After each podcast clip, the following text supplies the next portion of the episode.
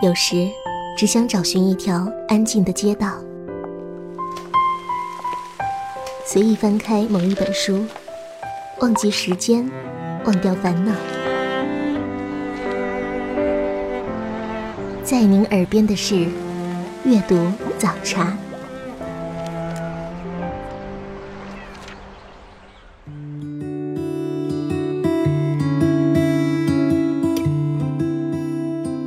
各位听众朋友，欢迎收听阅读早茶，我是主持人西西。喜欢这档节目的朋友，欢迎您关注到我的个人微博“嬉闹西西”。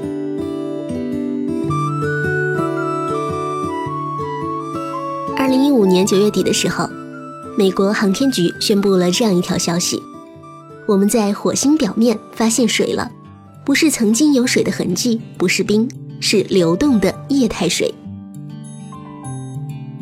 NASA 神秘兮兮地公布了这样一条大新闻，被全世界的影迷戏称是为电影《火星救援》发布预告。这部由马特·戴蒙主演的科幻片已经在美国上映，国内呢要晚些时候公映，但是电影原著小说的中文版已经引进出版了。今天节目我们要说的就是《火星生存指南》小说《火星救援》。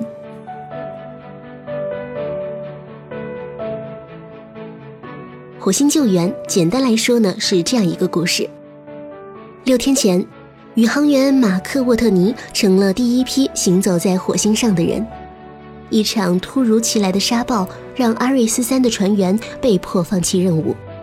在撤离的过程当中，沃特尼遭遇意外，被孤身一人丢在了这寸草不生的红色荒漠中。剩余的补给也远不够撑到救援可能抵达的那一天。但是沃特尼不准备坐以待毙，凭借着他的植物学家和机械工程师的背景，他决定跟火星来一场不是你死就是我活的过家家游戏。于是读者们看到了一个逗比的火星生存指南。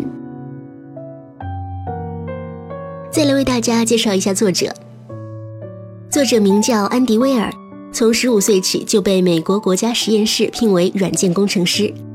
他是一位执着的太空宅男，沉迷于相对论物理、轨道力学和载人飞船。火星救援是他的处女作。早在2009年的时候，安迪威尔陆续将他的小说《火星救援》贴在自己的个人网站上，供人免费阅读。在众多读者的强烈要求之下，他在亚马逊平台上发布了作品，收费0.99美金。哪知道花钱买他小说的比读免费阅读的读者更多。二零一三年三月，兰登书屋以六位数的价格买下了小说的版权。仅仅四天之后，安迪威尔又接到了来自二十世纪福克斯电影公司的橄榄枝。二零一五年，由大导演雷德利·斯科特执导、马特·达蒙主演的电影《火星救援》于十月二号上映，更是激发了这本小说的购买热潮。直接将这本书推向了《纽约时报》畅销书榜首的位置。这本书不仅是科学家喜欢，主人公在火星上求生的时候运用到的植物学、生物学、物理学、化学知识，普通人都能看得懂。因而这本书呢，也被誉为是现实版《火星生存指南》，还有火星版的《鲁滨逊漂流记》。《华尔街日报》评论说。它是许久以来第一本真正的科幻小说，集中体现了人类的聪明才智。NASA 的指挥官克里斯·哈福德评论说：“从没见过这样能把故事讲得这么精彩，还能保持技术上高度准确性的科幻小说。”这部小说的魅力就是在于它看起来特别的真实。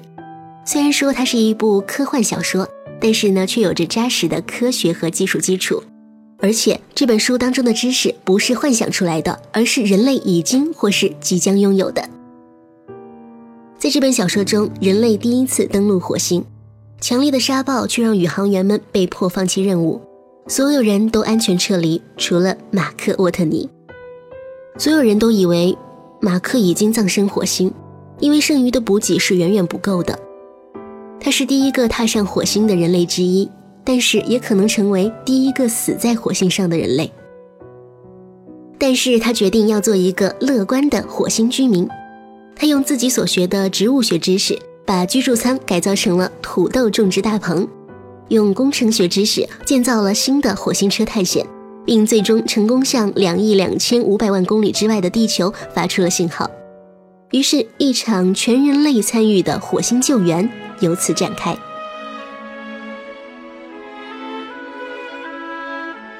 这一切实在太过惊心动魄，是人类科学知识与情怀意志的全面激荡。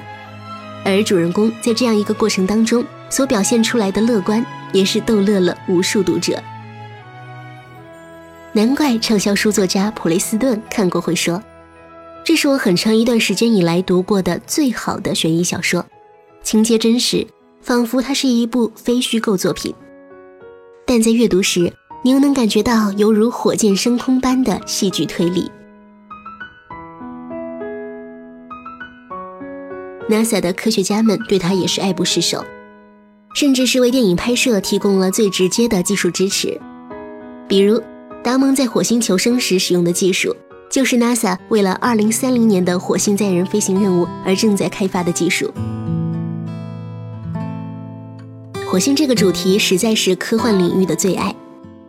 在火星救援之前，最有名的应当是雷布拉德布里的《火星记事》，充满了反战和人文情怀；还有金斯坦尼·鲁滨逊的硬科幻《红火星》系列。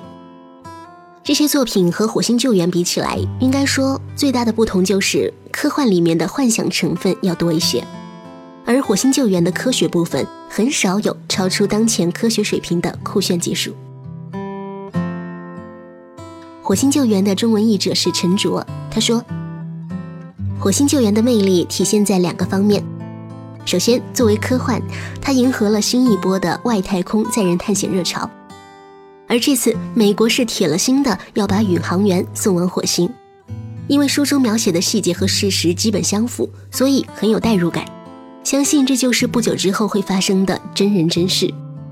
第二，作为小说来说，布局很有意思。”乍一看呢，好像是鲁滨逊式的个人英雄主义，但是实际上各路豪杰都争先恐后的来营救主角。作者在这两条线之间的平衡做得非常好。独角戏的那些篇章，因为始终让书中的其他角色挂念着，所以看起来不觉得枯燥；而群戏，因为有单人那条线串着，所以呢，一点也不会觉得凌乱。火星救援语言很有趣，男主角很逗比。作者安迪·威尔的性格非常的幽默风趣，所以他塑造的男主角的性格也是极尽幽默。沃特尼在火星上乐观幽默地面对挑战，逐一解决难题，挥汗火星蔬菜大棚，改造漫游车横穿红色荒漠，只为回到地球那个甜蜜的家。我想，小说真正吸引读者的还是它的核心思想。不追求宏大的命题和传统的科幻主题，而是把焦点集中在人身上，带有着科学精神和冒险精神的人身上。给大家分享一份来自于安迪·威尔的《火星生存指南》。要想在火星上生活，你得具备以下条件：一、压力舱。火星上的大气压不到地球上的百分之一，基本上等于啥也没有，跟在太空里没啥两样。因此，你得有个坚固的密封舱。二、氧气，在火星上你还是得呼吸吧，所以呢，你的压力舱里得有点空气。幸运的是，你可以直接向火星要。火星大气虽然稀薄，但是呢，还是有点东西的，基本上全是二氧化碳。有很多办法可以将二氧化碳转变成氧气，你可以带上复杂的大气调节器，也可以直接从植物那儿获取。三、防辐射，地球上有强大的磁场阻挡了大部分的太阳辐射，但在火星上你可就没那么幸运了，所有形式的辐射都直达地表，要是不想得癌症，就得防辐射。最简单的办法就是。用火星砂岩覆盖住你的根据地，这玩意儿火星上多的是，你想用多少就用多少。四水，这个火星上也有。好奇号探测器最近发现，火星土壤当中有不少的冰，每立方米中大约有三十五升。你所要做的就是挖土、加热、将水蒸发出来。一旦你有了足够的原始储备，就可以利用水循环装置加以重复利用啦。五食物，就吃火星人吧，他们吃起来和鸡肉口感差不多。六认真点好吗？好吧，好吧。火星上呢，的确是有食物短缺的问题，你得自己种。可以说你运气不错，火星是一个非常不错的温室，白昼与黑夜的交替规律与地球上相似。对于地球植物来说，这一点太棒了。到达火星地表的太阳光也足够它们使用。但是植物在一个近乎真空的冷冻环境下是无法存活的，它们也需要压力舱，还得是大压力舱。就想想你一年得吃掉多少东西吧。希望你是一个土豆爱好者，它们可是最佳的卡路里来源。七热量，火星上的日平均气温是零下五十摄氏度，你得为你的家和植物们找到一个热量来源。一个在火星上生活的理由，干嘛要跟自己过不去呢？分享了这样一份来自于安迪威尔的火星生存指南之后，听到一首来自于电影《火星救援》当中的歌曲《I Will Survive》。稍后我们继续说小说《火星救援》。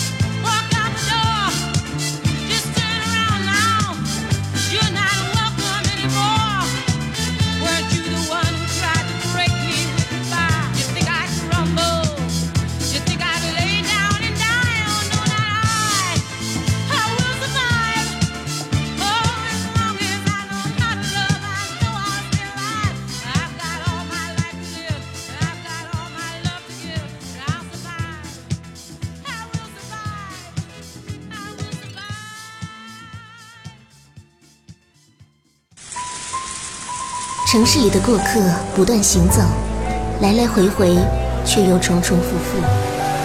穿梭在人群中，表情、表情、姿态、姿态心境心境渐渐失去温度，偶尔减慢速度，感受阳光，聆听诗意。这里的文字有温度，阅读早茶。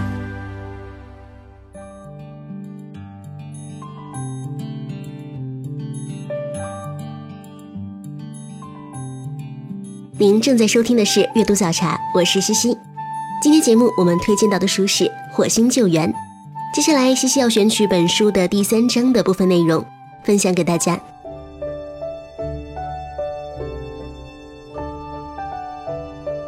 第三章日志，登陆火星后的第二十五天。还记得在代数课上遇到过的经典问题吗？水以一定速度进入某容器，并以另一个速度离开，求该容器何时变空？嗯，对于我正在进行的马克沃特别死工程来说，这个概念至关重要。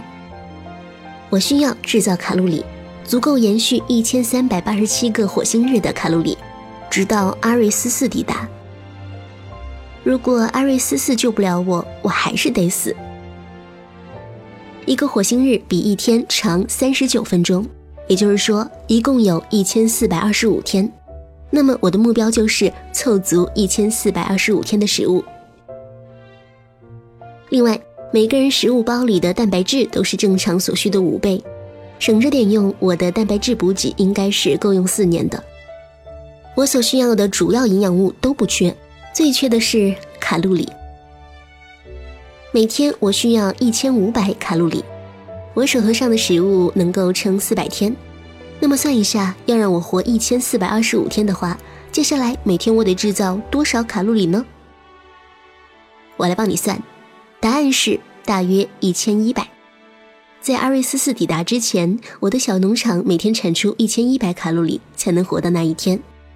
实际上还要更多一些，因为今天已经是第二十五个火星日了，可我还什么也没种。对于我六十二平米的农地来说，平均每天能够产出二百八十八卡路里。为了生存，我需要将现在的生产计划翻两番。这意味着我需要更大的种植面积以及更多的水来浇灌土地。问题得一个一个解决。我最多能整出多大面积的农地呢？栖息舱有九十二平米的地表面积，假设我全能用上。另外还有五张空床铺，假设我把它们也铺上土，每张床大约是两平米，加起来就多了十平米。现在我们一共有了一百零二平米。栖息舱里还有三个试验台，每个大约是两平米，我得留一个，另外两个也可以铺土，那么又多了四平米，一百零六了。我有两辆火星漫游车，它们都有加压密封系统。这样的话，成员在进行长时间的地表活动时，就可以脱掉太空服驾驶。他们的内部空间太紧凑，没法栽培作物。况且我很可能还要用到它们。但两辆漫游车都有应急三角帐篷，用三角帐篷做农地地基的挑战可不小。但是每个帐篷展开来都有十平米，假设能把所有问题都摆平，他们就能贡献二十平米。农场总面积就能有一百二十六平米，一百二十六平米的农田，这还差不多，但还是没有足够的水分来浇灌这么大面积的农田。就像我刚刚说的，事情得一件一件来。下一件需要考虑的是，能以多高效率种植土豆？我刚才计算时所参考的是地球上的土豆产量。但那些土豆农民并没有面临生死存亡的压力，能有更高产量吗？首先，我可以关照每一株豆苗，我能把它们播种得规规整整，照顾好每一株，不让它们相互争肥。再就是在它们发芽破土之后，我可以将其移植或深埋，上面还能够附种幼苗。对于一般的土豆农民而言，这么做太不划算了。因为他们要对付的是几百万株豆苗，我承认，这样种植将耗尽土壤肥力。任何农民都知道，这么干的话，十二年内土地就会贫瘠的像个大砂锅。这绝不是什么可持续农业，但那又怎样呢？反正我只需要存活四年就够了。通过这些方法，大概能够提高五成产量。考虑到我可以拥有一百二十六平米农田，基本上是当前六十二平米的两倍，我应该每天能产出八百六十卡路里。这进步真不小。虽然还是有可能闹饥荒，但生存时间大大延长了。我有可能挣扎在饥饿边缘，但也许不至于完全饿死。我可以通过降低运动量来减少所需的卡路里，还可以将栖息舱的温度提高到平均水平以上。这样的话，身体就不用产生那么多热量来维持体温了。还能砍掉一条胳膊来吃，同时还将降低我的总体需求。不不，开玩笑的。这么算，还真能清理出那么大的面积用来种植，貌似很合理。问题是，水从哪儿来呢？从六十二平米扩大到一百二十六平米，十厘米厚，我需要另加六点四立方米的土壤，估计得馋死我。也意味着再来二百五十升水，留下的五十升水是为了防止水循环装置故障应急用的。那么就所需的二百五十升水而言。我缺整整二百五十升，我晕，睡觉先。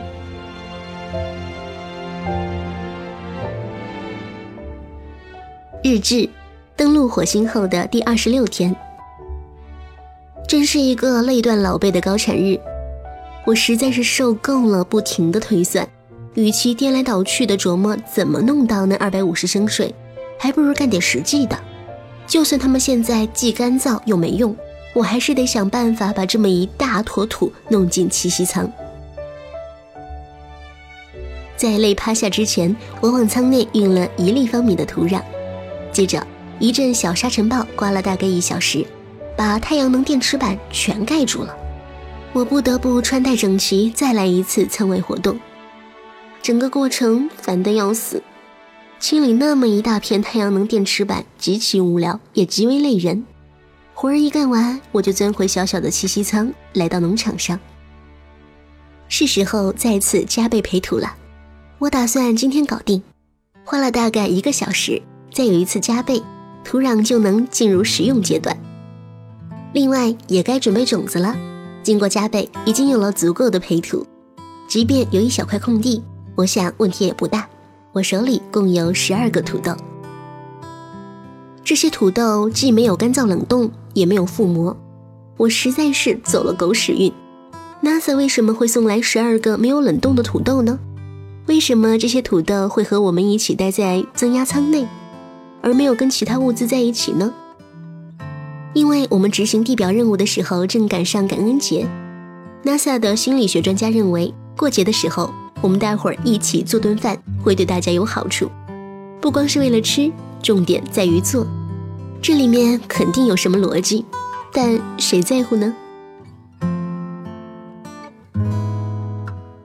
我把每个土豆切成四块，确保每块至少有两个眼，眼是将来发芽的地方。我先晾了差不多一个小时，让它们变硬，然后在角落种下去，尽量错开空间。啊，上帝保佑，小土豆，我的小命全靠你们了。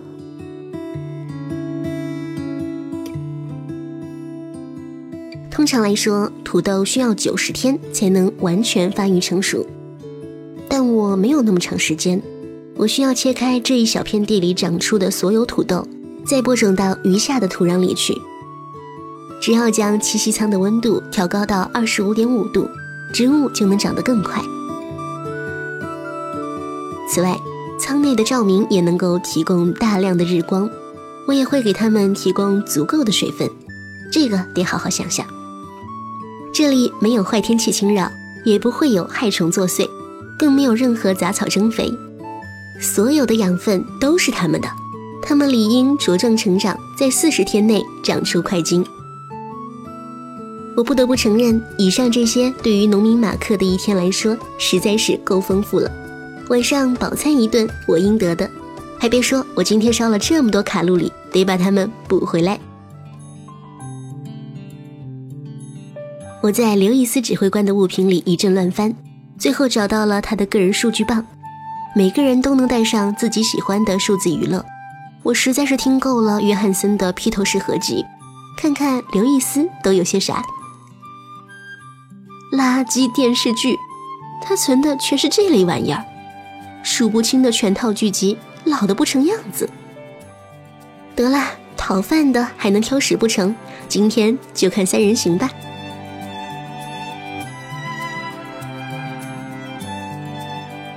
书的内容在节目当中就分享这样一小段：人类长久以来对于火星之旅有着太多太多的幻想，NASA 也是致力于在本世纪的三十年代要将人类送上火星，但是要确保宇航员安全返回地球，还有许许多多的里程碑式的任务需要完成。安迪威尔的小说《火星救援》非常的畅销，同名电影也是有着超高的票房。都显示出了，不论是 NASA 还是普通的民众，对于火星外太空都有着无限的好奇。这一切也将促使人们更多的了解宇宙。毕竟，阅读这部《火星生存指南》要比看深奥的天文知识简单多了。本期阅读早茶就是这样，我是西西，我们下期再会。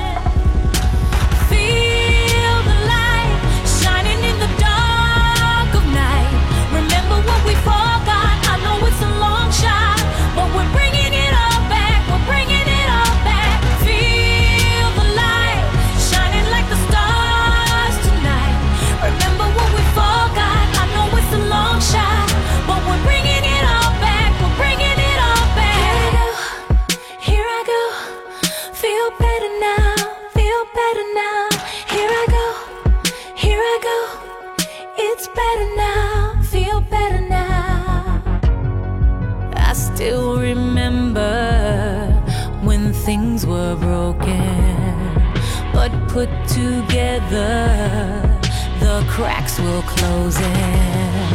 Hurry up, hurry up.